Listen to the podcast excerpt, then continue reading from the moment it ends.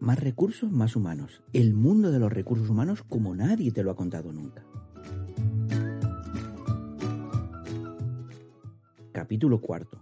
Las cartas de presentación y su importancia a la hora de buscar trabajo.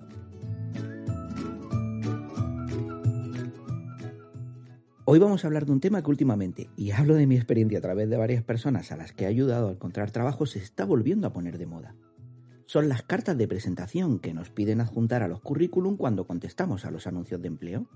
He llegado a ver procesos donde incluso son obligatorias y si no las adjuntas, tu candidatura queda descartada. Pero no solo te voy a hablar de cómo hacer una carta de recomendación, te voy a hablar de cómo crear ventajas competitivas sobre el resto de los candidatos ya desde la carta de presentación. Porque cualquier herramienta que usemos, el currículum, la carta de presentación, el perfil de LinkedIn, tiene que estar dirigida hacia un solo objetivo, conseguir el trabajo de nuestros sueños, el trabajo que nos merecemos.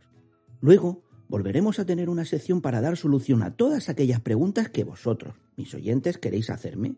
Hoy contestaremos dos cuestiones. Hal, mi asistente personal, ¿Me ayudará en esta sección? Hal, ¿puedes introducir las preguntas, por favor?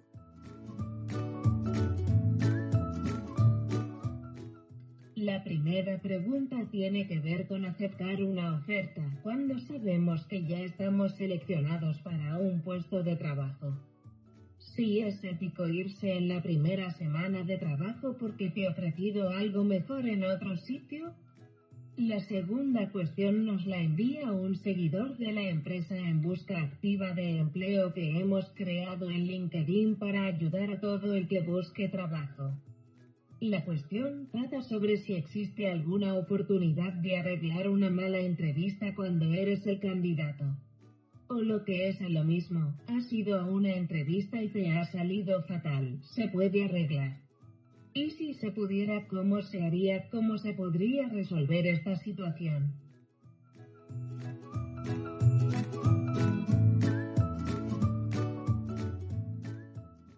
Gracias, HAL 9000. Así que si ya has llegado hasta aquí, no te vayas, acompáñame. Juntos haremos que este podcast sea épico. Quédate conmigo en este lugar donde siempre existen más recursos y son más humanos. Empezamos.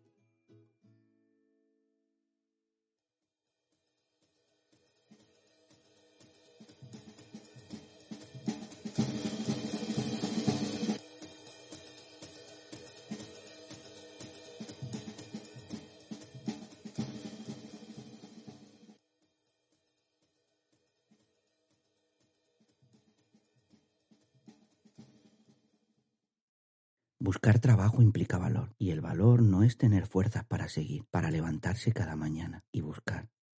Es buscar cada mañana cuando ya no se tienen fuerzas. Ya que tarde o temprano tendremos que hacer algo, vamos a hacerlo a lo grande.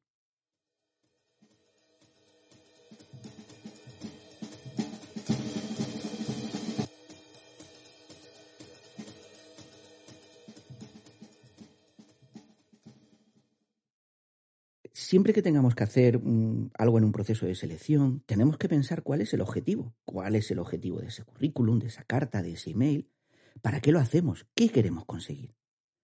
Sé que empiezo muy fuerte. Cuando veo un currículum, una carta de presentación, perfiles de LinkedIn, me gustaría muchas veces tener a la persona delante y preguntarle, cuando has hecho esto, cuando has hecho este currículum, este perfil de LinkedIn, has cumplimentado este cuestionario, ¿qué objetivo querías conseguir? ¿Para qué lo hiciste? ¿Y crees que este cuestionario, perfil, currículum te está ayudando a conseguir ese objetivo? Por lo tanto, de cualquier herramienta que hablemos nos tendremos que preguntar, ¿cuál es el objetivo? ¿Cuál es el objetivo de esa carta de presentación? La mayoría de la gente a la que se lo he preguntado me dice que el objetivo es que el seleccionador te conozca un poco mejor en el plano personal. Y no. Desde mi punto de vista ese no es el objetivo. Un seleccionador no, yo no necesito conocerte más desde un punto de vista personal.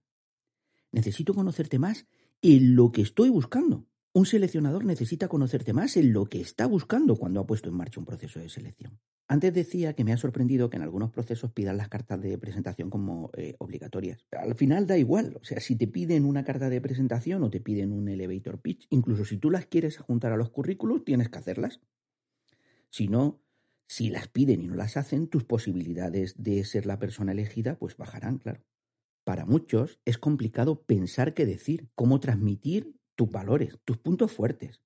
¿Cuál es la mejor forma de redactarla? ¿Qué formato poder utilizar para conseguir ese objetivo? Para ayudar a reclutadores, a gente como yo, a que os conozca en aquello en concreto que estamos buscando, en aquello en concreto que estoy buscando. Todo eso entiendo que es muy complicado. Una carta de presentación me da una visión de quién eres tú más allá de tu historia laboral, de tu formación y preparación. Me da una visión de si tienes lo que estoy buscando.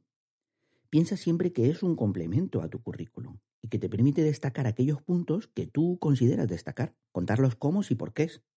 Te permite desarrollar tus experiencias, habilidades y fortalezas, pero siempre, no te olvides, relacionadas con aquello que está buscando el seleccionador. Me explico. Si estoy buscando una persona con conocimientos de Excel, sabéis que me gustan los ejemplos con el Excel, en la carta de presentación no me hables solamente de tu experiencia trabajando en el extranjero, que está muy bien. Háblame también y sobre todo de qué sabes hacer con el Excel.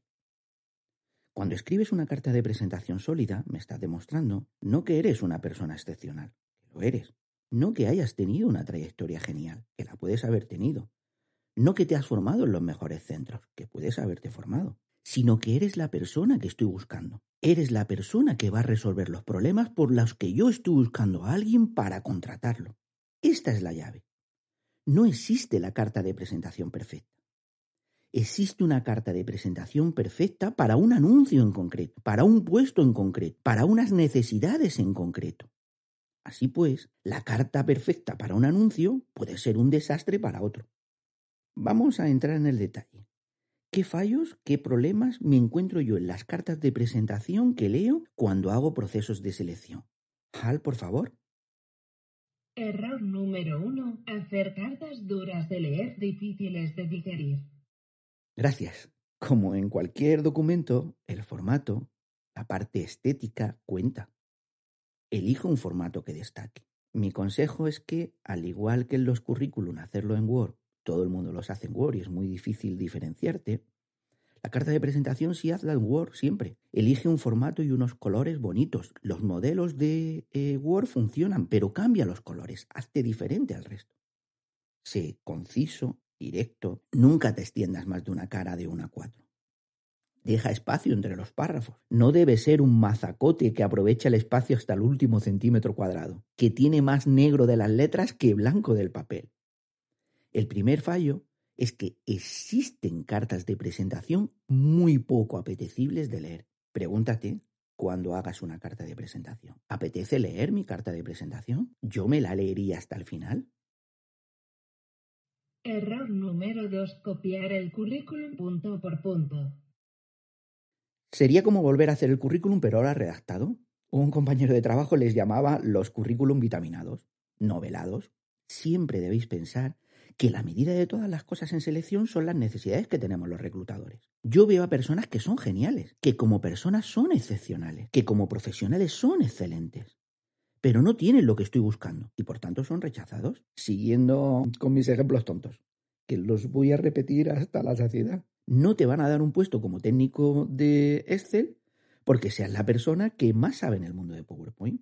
Es como si te olvidaras del anuncio para hacer la carta. Y más que tomar el anuncio como un referente, lo que haces es tomar tu currículum como un referente. Cuando la redactes, siempre debes tener presente el anuncio para el que la escribes. Utiliza las mismas palabras que salen allí. Resalta las cualidades que allí buscan y enfócate en hacer un matching entre lo que buscan y lo que tú cuentas. Recuerda siempre que cuanto más fácil se lo pongas al seleccionador, cuanto más fácil me lo pongas, más posibilidades tendrás de ser la persona elegida. Y de lo que estoy diciendo, ¿qué pega se te ocurre a ti, Hal?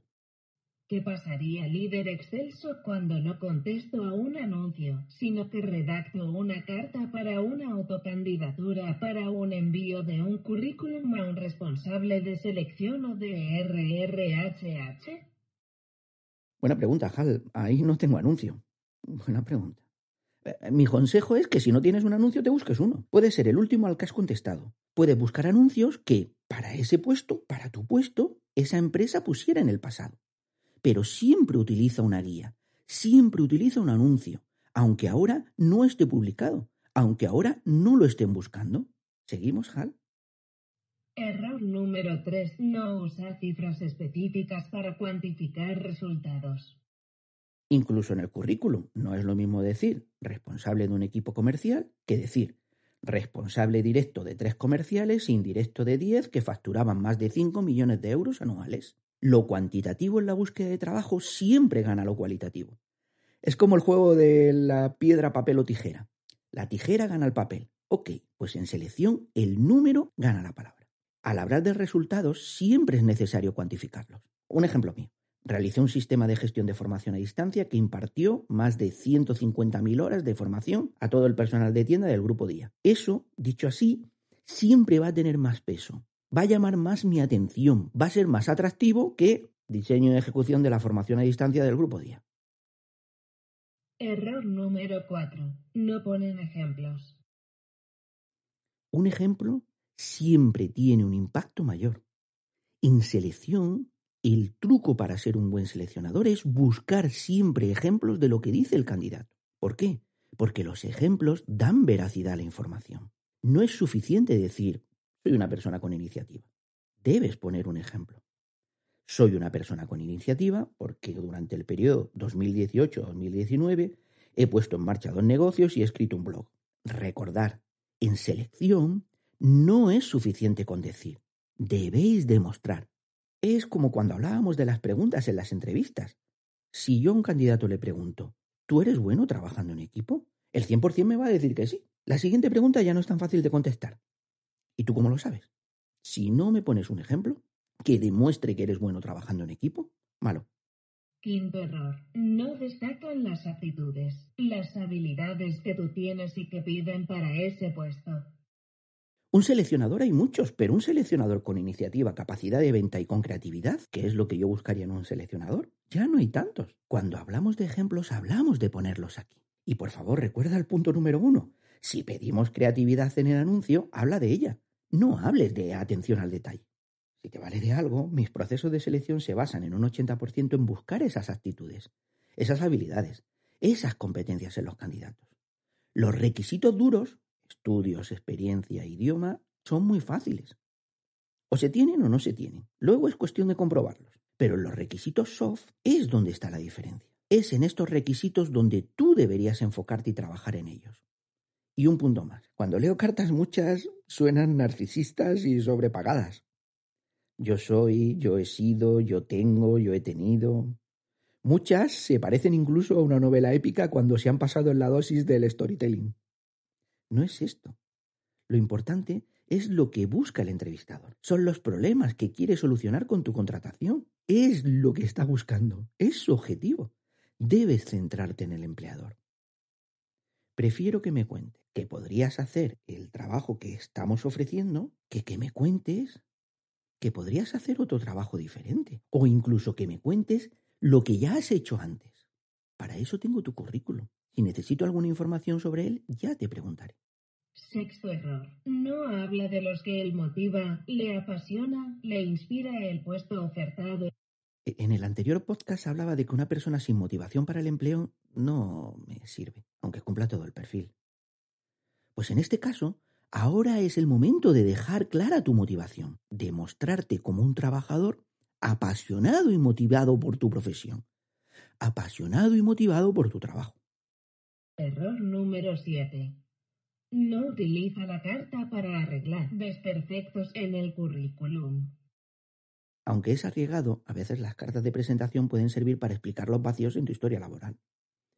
En un currículum no pones que entre la experiencia A y la experiencia B estuviste cuidando a tus padres, cuidando a tus hijos de año sabático, viviendo una realidad diferente a la nuestra en India, Pensar que alguien lo va a ver en tu currículum justo, que en ese hueco entre la experiencia A y la experiencia B, si mira en la formación aparece el máster, es pensar muy bien de alguien como yo.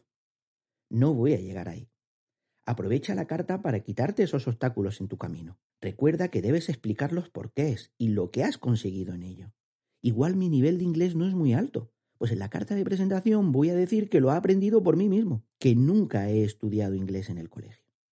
Recuerda que debes explicar los porqués y lo que has conseguido en ellos. El mensaje debe ser coherente, por ejemplo. Entre mi experiencia en CLH y en día, estuve un año ayudando a mi padre a traspasar su negocio. Durante ese año mi capacidad para entender cómo funcionaba una pyme y para negociar se desarrolló enormemente. Contar esto suena mejor que dejar un hueco en blanco. Octavo error. Tratarme de usted cuando espero el dúo de tú cuando espero el usted. Debes hacer que el estilo de redacción se adapte al tipo de empresa, aunque si no sabes cuál es el estilo de la empresa, usa un estilo formal por defecto. No es lo mismo una carta de presentación para el BBVA que para Starbucks o para Zalando. Mi consejo, dale un vistazo a la web corporativa de cada una de las empresas a las que te vas a presentar y le vas a enviar una carta de presentación. Verás cómo esas empresas se dirigen a sus clientes. Pues dirígete tú igual a ellos. Es una manera muy fácil de demostrar que sois del mismo equipo, que te vas a adaptar a su cultura muy fácilmente. Ahora bien, ten mucho cuidado. Existe una línea muy fina entre tener un tono adecuado, ser honesto, ser profesional, y lo contrario. Por mucho que la empresa sea amigable y cercana, incluso rayando el coleguismo, no estás hablando con un amigo muy cercano. Estás hablando con alguien que representa esa empresa. Noveno error. Escribí proceso selección con una solo C y sin acento en la O. Errores ortográficos prohibidos. No escribimos y no sabemos escribir, pero nuestra imagen profesional está en ello. Si yo leo una carta de presentación de un abogado con faltas de ortografía, mi primer pensamiento es que no es un buen abogado. Mi consejo, escríbela siempre en Word, aunque luego la pegues en un correo electrónico. Te resolverá el 98% de los errores y léela varias veces. Me duelen los ojos de leer, a ver si tengo suerte, con H y con B, a ver, todo junto. Escrito así no lo detecta Word. Otro tema, el uso de las comas. A mí me cuesta mucho. acordaos del ejemplo que siempre nos ponían en el colegio. No es lo mismo decir vamos a comer niños que vamos a comer niños. La coma cambia el sentido de la frase. Decimo error. Me suena haber leído esta carta antes. Personalízala todo lo que puedas. No hay nada peor para un entrevistador, bueno, después de la falta de ortografía, que recibir la misma carta en dos candidatos diferentes, porque han copiado el mismo modelo de Internet y ni tan siquiera han tenido la picardía de personalizarlo un poco. Da una imagen de falta de interés y esfuerzo que es motivo suficiente para ser descartado. Dentro de la personalización existen niveles. Te pongo un ejemplo con el comienzo de la carta. No es lo mismo decir, estimado Gregorio, que sería la personalización máxima, que decir, estimado postcaster en más recursos más humanos, que está menos personalizado, pero que puede valer, que estimados señores, que no está nada personalizado. Entre los tres, cuando empiece a leerlo, siempre voy a prestar más atención al que empiece de la primera forma. La personalización siempre hará que lo lea, porque si me llaman por mi nombre es que nos conocemos y a alguien que me conoce siempre le voy a dar un tratamiento VIP. Así pues, que me enrollo. Personalízala todo lo que puedas. Este es el truco. Personalízala con lo que buscan. Personalízala para el que lo lee. Utilízala con un objetivo. Una modificación a lo anterior, a la falta de personalización, es cuando le pagas a alguien para que te la haga. Primero que te va a salir caro. Si cada una que necesites, ya sabes que debe ser diferente porque se tiene que adaptar al anuncio, a la empresa, y por mi experiencia, lo que cobran los redactores de currículum no es poco, no son baratos. Y sobre todo, el redactor que contrates no te conoce tan bien como tú. No sabe qué ejemplos poner. No sabe cuáles son tus sueños, lo que estás haciendo fuera de tu currículum o de la información que él reciba. Piensa que el 100% de los casos va a hacer un copy-paste de todas las cartas que ha realizado. Y está genial pagar por algo que puede enviar otro candidato también igual que tú. Todo esto está muy bien, líder omnipotente. Pero me habías dicho que lo íbamos a hacer en positivo, que no le íbamos a decir la gente los errores que cometían, sino lo que tenía que hacer. ¿Qué razón tienes, Hal? Es cierto que siempre nos centramos en los errores y deberíamos centrarnos en la parte positiva, en vale, ok, eso está muy bien, ya sé lo que no tengo que hacer. Pero ahora, ¿cómo lo hacemos?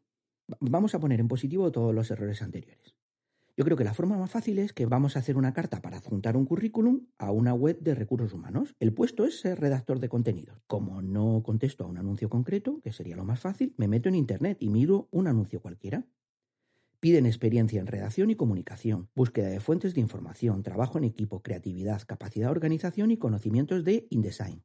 Eso es lo que piden en un anuncio que busca en Internet para un redactor de contenidos. Además, en LinkedIn, para esa web en concreto, que eso sí que lo sé porque lo quiero enviar allí, he mirado que el responsable de selección de esa web se llama Antonio Martínez y además tiene una dirección de correo puesta en los datos de contacto, con lo cual lo tengo todo, el nombre, la dirección de correo y lo que pueden buscar cuando buscan un redactor de contenidos. Vamos a hacerla. Formato bonito, me voy a Word, nuevo documento desde plantilla, elijo carta de presentación creativa diseñada por Mo. Sé que lo van a usar 500.000 personas, Así que un truco, cambio los colores para adaptarlos a los colores corporativos de esa web. Miro la web, veo que el verde es su color corporativo y, eh, bueno, también usan el azul y el rojo. Pues yo los pongo. Ya soy diferente al resto y seguro que es muy agradable para ellos. Datos de contacto, fechas y empiezo. Estimado Antonio Martínez, responsable de selección de más recursos más humanos.es. Le escribo con el objetivo de que tenga en cuenta mi candidatura a futuro para el puesto de redactor de contenidos. Me siento especialmente motivado para colaborar en una web como la suya. Me encanta el enfoque directo y práctico que le dan a los aspectos de recursos humanos, especialmente aquellos relacionados con la búsqueda de trabajo. Me parece genial la forma de acabar los artículos que suben a la web. Un trabajo a nuestra altura, un trabajo que nos merecemos. Son instructivos a la vez que fáciles de llevar a la práctica. Sé que encontrar excelentes redactores es complicado, porque yo también he tenido una web, microsuccesses.es, donde he escrito durante más de tres años, teniendo una difusión superior a las 2.000 personas, en un 40% de los artículos, y llegando en uno de ellos a los 12.000 lectores. Estar atento a la educación de uno de mis hijos me hizo tener que dejarla y separarme de la redacción de contenidos durante un par de años, pero en este momento puedo estar disponible al 120%. Mi fuente siempre ha sido la búsqueda de información. Utilizo LinkedIn y el contacto con mis lectores para saber aquellos temas que a la gente le interesa y de esa forma aumentar el interés y la difusión. Soy una persona creativa, me encanta trabajar con InDesign por las posibilidades que ofrece. Además, siempre me han considerado un excelente miembro de equipo a través de las evaluaciones de desempeño que han realizado a lo largo de mi carrera. Respecto a mi capacidad de organización, considero que está acreditada por la gestión que he realizado de altas, más de 5.000 a la newsletter de esta página. Me gustaría que tuviera en cuenta mi candidatura para futuras incorporaciones, porque me encanta ser redactor. Es mi trabajo ideal, es una de las cosas que me mueve a levantarme cada mañana, y me encantaría ser parte de su equipo de trabajo. Adjunto mi currículum y una muestra de un artículo que puedo utilizar libremente en su web sobre la redacción de cartas de presentación. Estaría encantado de ampliarles mi perfil si así lo requieren. Mi teléfono es el 629 95 97 44 83 23 7 y mi dirección de correo es gregorio.lopez.selección.gmail.com. Quedo a su disposición y le saludo atentamente. Gregorio López. Revisión ortográfica, disposición lleva acento, ok, cambio, la leo yo, la lee mame, mi mujer, hacemos algún otro pequeño cambio y para adelante. ¿Qué te ha parecido, Hal? Es tan positivo, hablo de sus problemas a la hora de encontrar buenos redactores, me presento yo con lo que suelen buscar cuando se contrata un redactor, les doy un ejemplo de lo que puedo hacer, uso cifras, hablo de mi motivación. ¿Me ves futuro en más recursos más humanos? Sí, mi líder máximo. Si fuera Antonio Martínez, te llamaría para una entrevista. Y hasta aquí la carta de presentación. Recuerda, el truco está en personalizarlo, en personalizarlo todo lo posible. Debe estar personalizada hacia el que la lee y hacia lo que busca el que la lee. Pero ya sabéis, el reverso es que cualquier personalización requiere siempre de HAL. Tiempo y esfuerzo. Claro, solo con tiempo y esfuerzo Solo de esta forma, una carta de presentación, donde hemos invertido tiempo y esfuerzo, nos ayudará a que gente como tú y como yo consigamos un trabajo a nuestra altura, un trabajo que nos merecemos.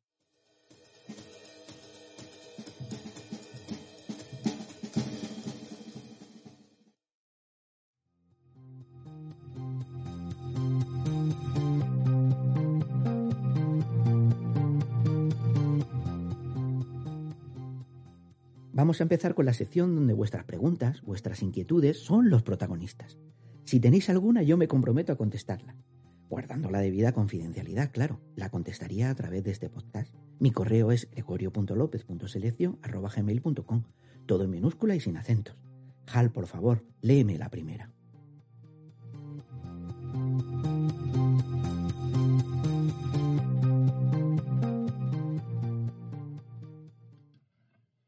Supuesto líder preponderante. Comienzo del mensaje. Hola Gregorio, soy un hombre eliminado y tengo una pregunta para ti. Tengo un dilema. Tras unos meses en paro me han ofrecido una oferta de trabajo. No es que sea muy buena, no es que no mejore en nada. No es que no mejore en nada, esto está redactado raro con respecto a mi último trabajo. Es que es un paso hacia atrás.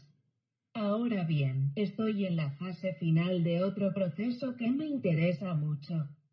Que si supondría una mejora, un paso hacia adelante. He pedido a la primera empresa, la que me ha realizado la oferta, una semana para tomar la decisión en firme y me han dicho que sí. ¿Me he equivocado? Me callo y espero a que me contesten de la segunda empresa que sí que me interesa más. ¿Qué hago si pasa el tiempo y no me dicen nada de esta segunda empresa? Es ético tener a una empresa esperando, sabiendo que lo que estoy haciendo es esperar la oferta de la competencia. Fin del mensaje.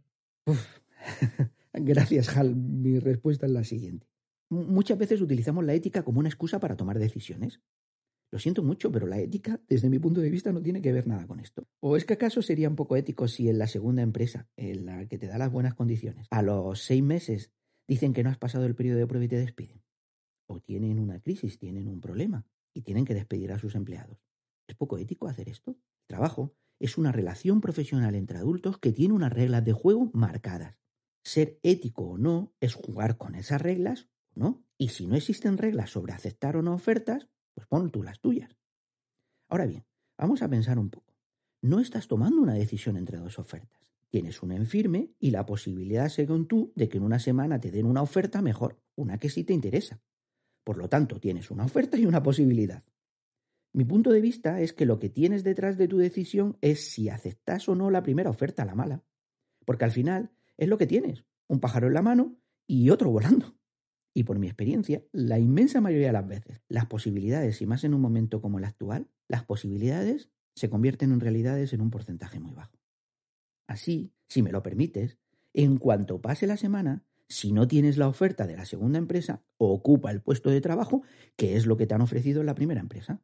Ahora bien, puedes durante esta semana llamar a la segunda empresa y decirles que tienes una oferta en firme para trabajar en una empresa de la competencia, pero que tu primera opción son ellos, que tienes cinco días para cerrar la incorporación. Pueden pasar dos cosas, que no te llamen de la segunda empresa porque no eres el elegido. Pues ala, con alegría y determinación al primer trabajo. Y como me decías que estaba por debajo de tu nivel, ya sabes, la mejor forma de tener un buen trabajo a veces es teniendo trabajo. Así que continúa en tu búsqueda. O también puede pasar que dentro de tres días, si te la hacen no van a esperar al quinto, seguro, te llamen para la segunda oferta. Y ojalá sea así. Les das las gracias a la primera empresa. Les dices que no vas a aceptar la oferta porque está por debajo de tus pretensiones. Piensa que lo que no puede sucederte jamás es que, por esperar la oferta buena, pero imaginaria, pierdas la oferta mala, pero real, que tienes ahora, y te quedes compuesta y sin novio. Tu toma de decisiones siempre tiene que ser con las realidades que tienes hoy. Todo es un proceso lineal y pragmático. Es como funciona el mundo de los negocios y el mundo laboral. Si la primera empresa no entiende por qué un candidato no acepta su oferta, que está por debajo de las condiciones que ese candidato se merece, tiene un problema serio de marca empleadora. Ahora, Vamos a mirar el problema desde el punto de vista del reclutador también, desde alguien de recursos humanos de la primera empresa, que ha conseguido un activo muy bueno, en tu caso tú, para la compañía, a un muy buen precio, a un salario por debajo del mercado, por debajo de lo que te mereces. Si una semana después dices que no, que no aceptas, le haces quedar mal. ¿Cómo es posible no haberse dado cuenta? ¿A qué altura deja la empresa y la labor de recursos humanos? ¿Cómo es posible que con la que está cayendo los candidatos nos digan que no? Entiendo que entre mis colegas la idea de que no eres una persona íntegra, de que no eres una persona ética, es muy apetecible. Pero es que en esto los de recursos humanos siempre jugamos con ventaja. Para tomar una decisión tenemos presentes todas las opciones, todos los candidatos. Si no eres el candidato elegido es porque existe otro mejor del que no te vas a enterar. Y tú lo tienes que aceptar y dar gracias. Y como ellos han tomado la decisión, es buena. Tú no la puedes cambiar, sea positiva o no. Pero si tú dices que no, que no la aceptas, entonces eres una persona poco ética. Si tú te incorporas en el puesto de trabajo y a los cuatro días dices que te vas, eres una persona poco ética. Si tú aceptas una oferta sabiendo que si te dicen que sí en otro sitio te vas a ir, eres una persona poco ética. Si de verdad te quieren, que te contraoferten. Y en este caso, solo en este caso, solo en este caso, la contraoferta desde mi punto de vista, desde el punto de vista del candidato, está bien entendida y se puede aceptar. Ya sabéis que las contraofertas no me gustan nada. Pero en este caso sí. Antes de empezar una relación profesional, laboral, yo me planteo que lo que le estoy ofreciendo a este trabajador que es valioso no es lo adecuado. Postdata. Sé que mi respuesta es muy polémica y que para muchos de mis colegas de selección sería un problema de falta de integridad y de ética del candidato. Pero ten presente esto, tú buscas un contrato laboral, no un matrimonio con una empresa del tipo lo que ha unido Dios que no lo separe el hombre. Tú eres un profesional que te van a querer por lo que sabes hacer, por los problemas que solucionas y por cómo los solucionas. No porque rechaces ofertas mejores. Lleguen cuando lleguen. ¿O es que tu ética y tu integridad, si dependiera de esto, te va a salvar cuando acabe tu relación laboral? Que como todo en la vida acabará. Si tienes problemas con lo ético, vamos a llevarlo a lo extremo, es una forma de revisar si algo es ético o no.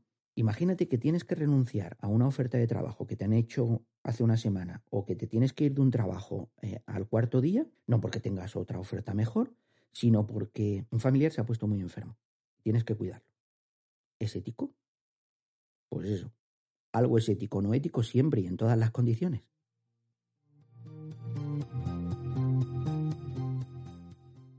La segunda cuestión es quizá una de las más repetidas en gente que está en proceso de selección. Hal, ¿haces los honores? Claro, esclarecido líder. Comienzo del mensaje. Hola Gregorio, estoy jodida, perdón. Esto lo dice la oyente. Hace unas semanas se pusieron en contacto conmigo el responsable de selección de XXX y me dijeron que me querían conocer, que podrían estar interesados en incorporarme en un nuevo proyecto que parecía muy ilusionante.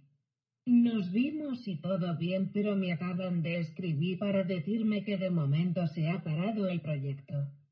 Revisando mi actuación en la entrevista he visto que no lo enfoque bien, quizás porque no estoy acostumbrada a que te llamen y que digan que han pensado en ti, que hace perder un poco la cabeza. He sido prepotente y soberbia.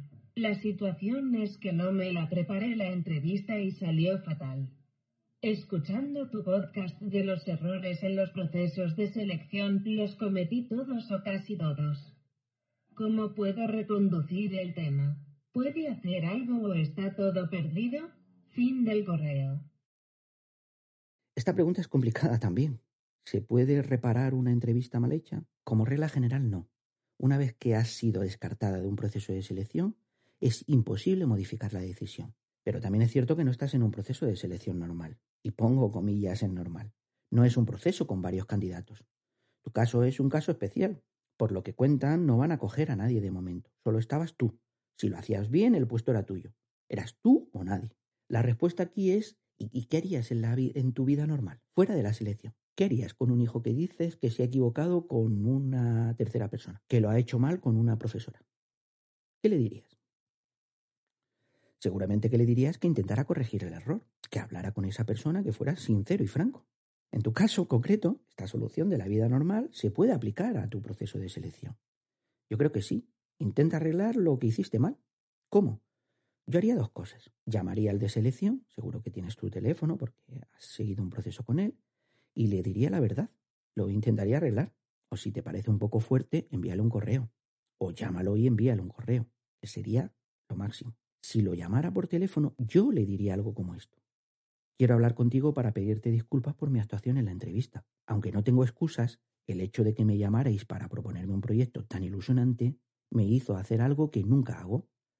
Mostrarme arrogante y prepotente y no preparármela correctamente. Si bien sé que puede ser tarde, necesito hacerlo desde mi propia personalidad. Soy consciente de que debí prepararme la entrevista mejor. En tu bandeja de correo tienes un email, lo acabo de enviar, con un breve plan sobre cómo enfocaría el proyecto sobre cómo alcanzaría los resultados esperados y sobre cómo mi labor contribuiría a conseguir esos objetivos.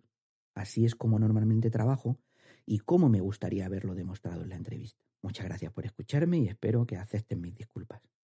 En el correo que le envías, además de adjuntar un plan con lo que harías, aprovecha y pone una nota de agradecimiento. Si quieres saber más en la web másrecursosmáshumanos.es hay un artículo sobre cómo redactar correctamente notas de agradecimiento en procesos de selección, sobre cómo decirle al entrevistador que pues te ha gustado el trato que has recibido en el proceso de selección. Volviendo al tema, el entrevistador una vez te escuche o lea tu correo se va a quedar a cuadros. A mí nunca un candidato me lo ha hecho y me hubiera gustado que lo hiciera, porque lo habría tenido en cuenta. Algunos candidatos que sabía que eran buenos y que no hicieron una buena entrevista, me hubiera encantado que me hubieran dicho, oye, mira, lo siento, yo no soy así. Pero te soy sincero, las posibilidades en este caso de que se lo replanteen no son el 100%, pero seguro que las has aumentado considerablemente. Te has mostrado como una persona con unos valores excepcionales, que sabe detectar y asumir un error, y unos conocimientos excepcionales, porque has enviado un pequeño plan ajustado a sus necesidades ha sabido convertir, perdonad la expresión, la cagada en la entrevista en una ventaja competitiva. Y para finalizar, ten presente una cosa. Lo arregles o no, tú ya has hecho todo lo que podías hacer. Tu solución pasa por dos partes. Si quieres arreglar la parte de la prepotencia, con las disculpas lo estás solucionando. Si quieres arreglar la parte de la poca profesionalidad, con la presentación, con el plan que le adjuntas, lo estás solucionando. Pero también depende de que ellos acepten esas disculpas pero tú ya lo has hecho. Tú ya has puesto encima de la mesa lo que siempre alguien de selección le pide a un candidato, valores y profesionalidad.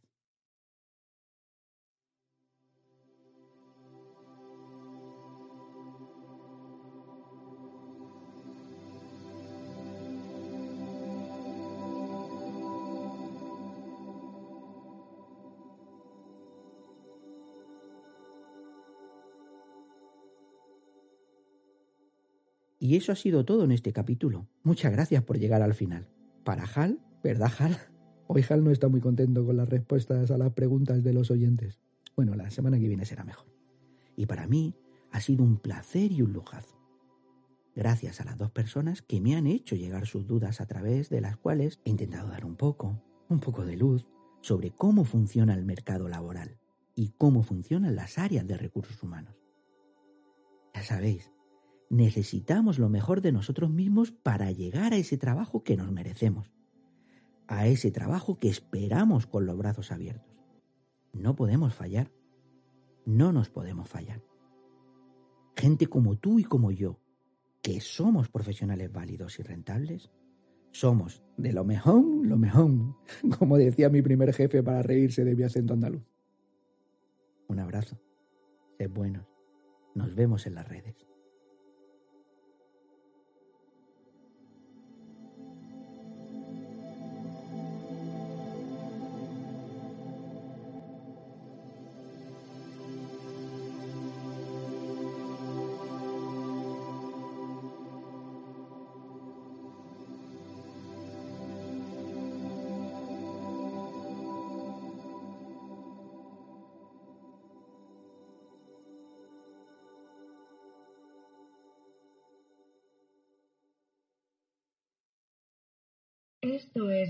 Recursos, más humanos, el lado humano e inhumano. Lo digo por mí, del departamento más humano de la empresa.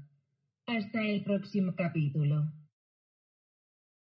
Líder, tenemos que repensar este final. No me gusta nada.